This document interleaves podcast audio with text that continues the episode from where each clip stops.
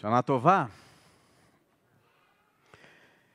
É uma alegria estar na CIP de novo em Rocha Hashanah, depois de cinco anos.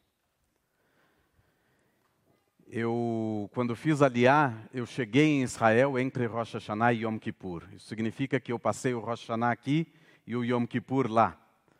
Então, Yom Kippur, meu último Yom Kippur foi, aqui na CIP foi há seis anos, mas o último Rosh Hashanah foi há cinco anos. Esse problema, esse paradoxo temporal é claramente explicado por qualquer fã de ficção científica ou historiador. São, já são 20 anos que a CIP é a minha casa e em nenhum outro lugar eu cresci tanto judaicamente como nesse prédio, nessa sinagoga. Há 23 anos eu entrei na Universidade de São Paulo, onde eu me formei em História, estudei hebraico, literatura judaica, cultura judaica, no Departamento de Línguas Orientais da Faculdade de Letras. Foi ali que, pela primeira vez, eu entrei em contato com um judaísmo diferente um judaísmo não sinagogal, um judaísmo intelectual, científico até. Ali o judaísmo era um objeto de estudo e pesquisa acadêmica. Sim ou não? Sim ou não? Temos aqui mestres e doutores que podem atestar isso. Eu até já tinha frequentado outras sinagogas na vida. Eu achava bonito o serviço mas eu não me sentia conectado espiritualmente. Curiosamente, foi justo na universidade onde eu me encontrei com a religiosidade e me percebi como alguém religioso. Na universidade tinha um espaço crítico, um espaço aberto para pergunta, onde questionar era a base, era fundamental. Era quase que uma prática subversiva da tradição judaica, ou assim eu pensava. Mas me fazia falta o ritual, que não existe na universidade laica, graças a Deus. E então, convidado por uma querida amiga frequentadora, eu vim a CIP pela primeira vez. E encontrei aqui o judaísmo que misturava a minha experiência judaica intelectual universitária com o ritual que me fazia falta. E fui aos poucos me completando espiritualmente de uma forma que eu não tinha experimentado em outros lugares. Eu conto essa história para vocês, primeiro porque eu gosto de contar história. Eu sou historiador, tenho que fazer alguma coisa nesse sentido. Mas também porque nesse momento do ano, esse momento de Yamim Noraim, essa é a época de olhar para o passado, especificamente. E ao olhar para o passado, eu percebo o quanto de mim foi formado aqui nessa casa. Há muitos anos eu ouvi em Rosh Hashanah o Rabino Michel trazer uma nova interpretação que ele havia lido sobre a tentação de Abraham e o quase sacrifício de Yitzhak. Nessa nova interpretação, que hoje está muito na moda, contava o rabino Michel que Abraham não tinha passado no teste divino. Isso porque a Torá nos conta, capítulos antes, como Abraham negociou com a divindade de todas as formas possíveis para evitar a destruição de Sodoma e Amorá, de Sodoma e Gomorra.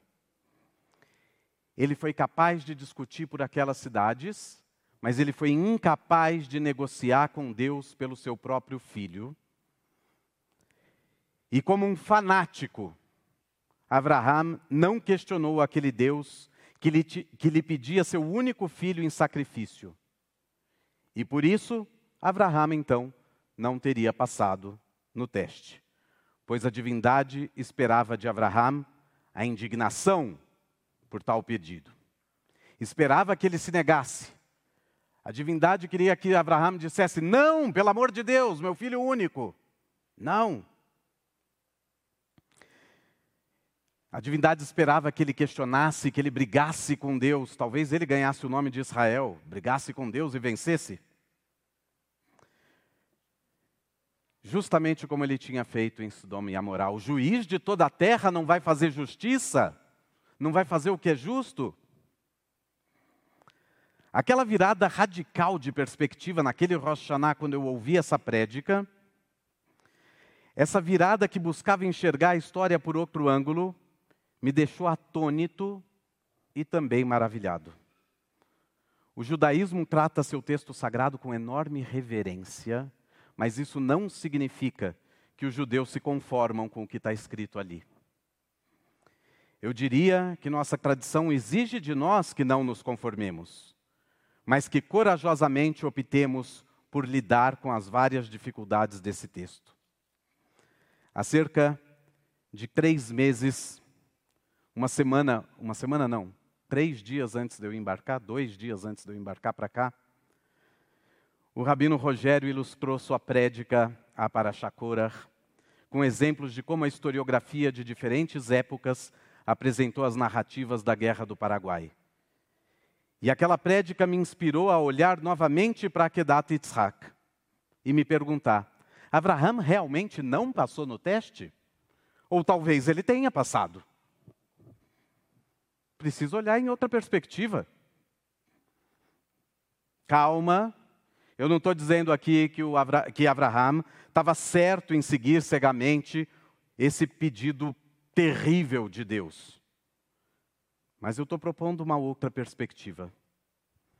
Eu estou propondo virar mais uma vez o texto da Torá e procurar nele alguma justificativa que apoie a opinião de que Abraham, sim, passou no teste divino.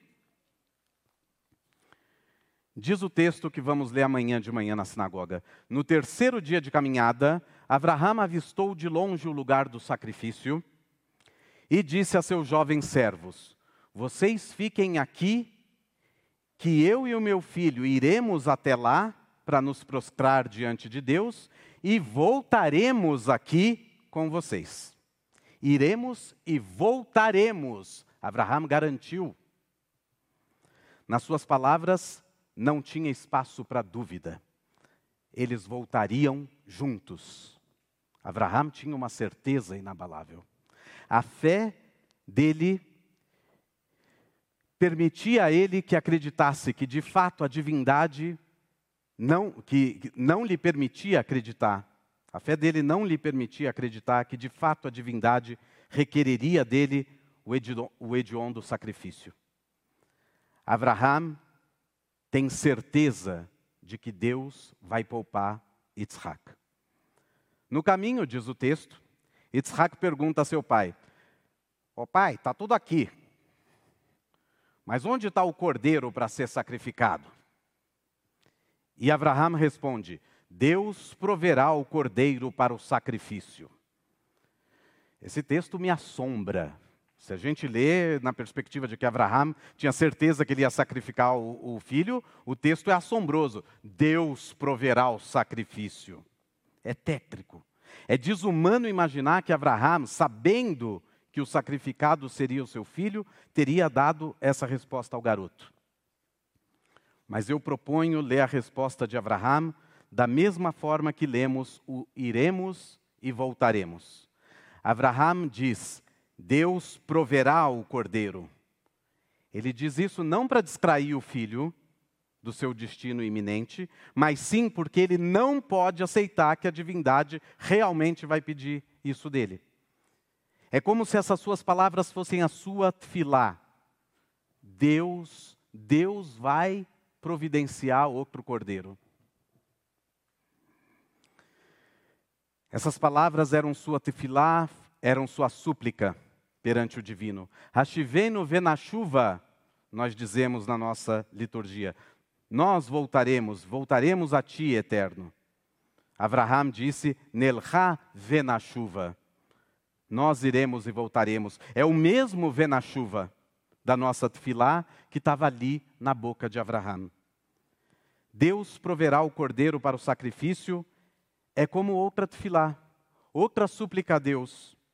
Por favor, Deus, providencie um cordeiro para o sacrifício, mas não o meu filho.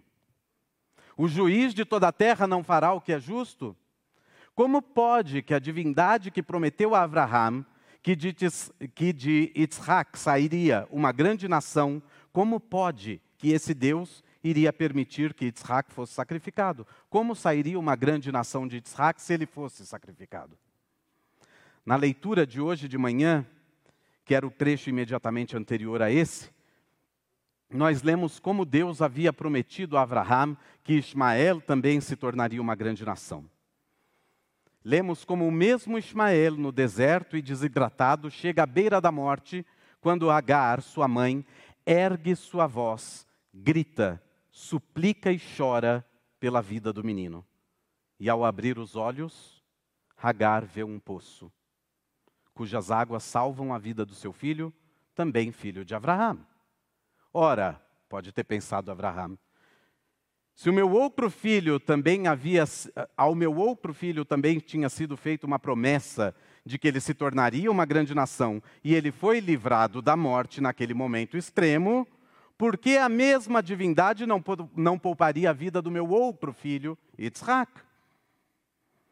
Ainda mais, lembrando lá do negociador de Abraham por Sodoma e Gomorra, ele podia ter dito: Escuta aqui, Deus, você me disse para cruzar rios e desertos para ir para uma nova terra. E eu parti confiando totalmente em você, que você é o único Deus e estava esperando isso de mim. Eu parti rumo ao desconhecido, acreditando que você é o único Deus. Eu estou cumprindo a minha parte do combinado. E você não vai cumprir? Você disse que ele vai ser uma grande nação. Nossa tradição acredita que a tefilá tem a possibilidade de alterar um mau decreto. Teria sido a tefilá de Abraham a responsável pelo não sacrifício de Isaac?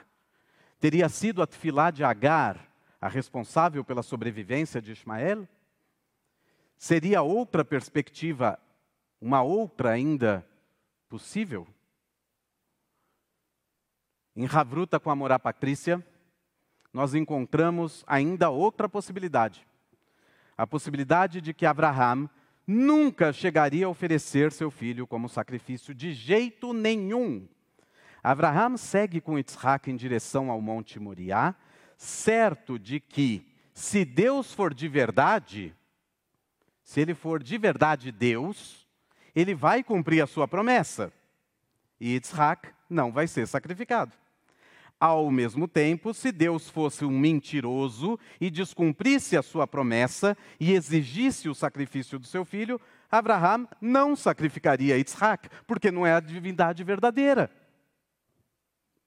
Simplesmente ele viraria as costas, porque não ia acreditar numa divindade falsa. E de todo modo, os dois voltariam juntos para os servos de Abraham, mostrando assim que Abraham não mentiu em suas palavras. Nós iremos e voltaremos. Voltaremos e voltaram. O Deus verdadeiro providenciará o cordeiro. Se providenciar, então é Deus de verdade. Se não providenciar e exigir mesmo o meu filho, é uma divindade falsa e, portanto, eu não seguirei e não oferecerei o meu filho. Desse modo, sobre, sob essas perspectivas, nós podemos dizer que Abraham, sim, passou no teste de Deus. É o Abraham de Schrödinger, ele passou e não passou ao mesmo tempo. Olhar para o passado é bom, porque nos permite reavaliar as nossas opiniões, nossas certezas, nossas atitudes. É olhando para trás que podemos nos transformar e evoluir. Podemos nos aprimorar e impactar sempre de modo positivo a vida daqueles que nos cercam. A rabina, antes disso, nós ouvimos do rabino Ruben sobre o quadro do Paul Klee que o Walter Benjamin tinha comprado e que o Walter Benjamin explica que você sempre olha para o passado, porque é tudo que você conhece, você nunca olha para o futuro. Então, quando você anda para o futuro, você está andando meio que de costa. É como se a sua. Você fosse um curupira. Sua cara está virada para trás. Você anda para frente, mas está sempre olhando para trás. A rabina Miriam Feigelson, minha professora, aprendeu num retiro que ela fez nos Estados Unidos com nativos americanos, que sempre que nós partimos em um caminho desconhecido, a gente deve saber olhar para trás, porque só assim a gente vai saber como voltar. Só assim a gente sabe como retornar quando necessário. A chuva exige de nós a coragem de olhar para trás, de olhar para dentro de nós mesmos, de olhar para o outro e reconhecê-lo em sua totalidade, de honrar sua humanidade e nunca feri-la. Mas se a ferirmos, que saibamos consertar nosso erro, reparar os danos causados e curar as eventuais feridas que abrimos. Shana Tová.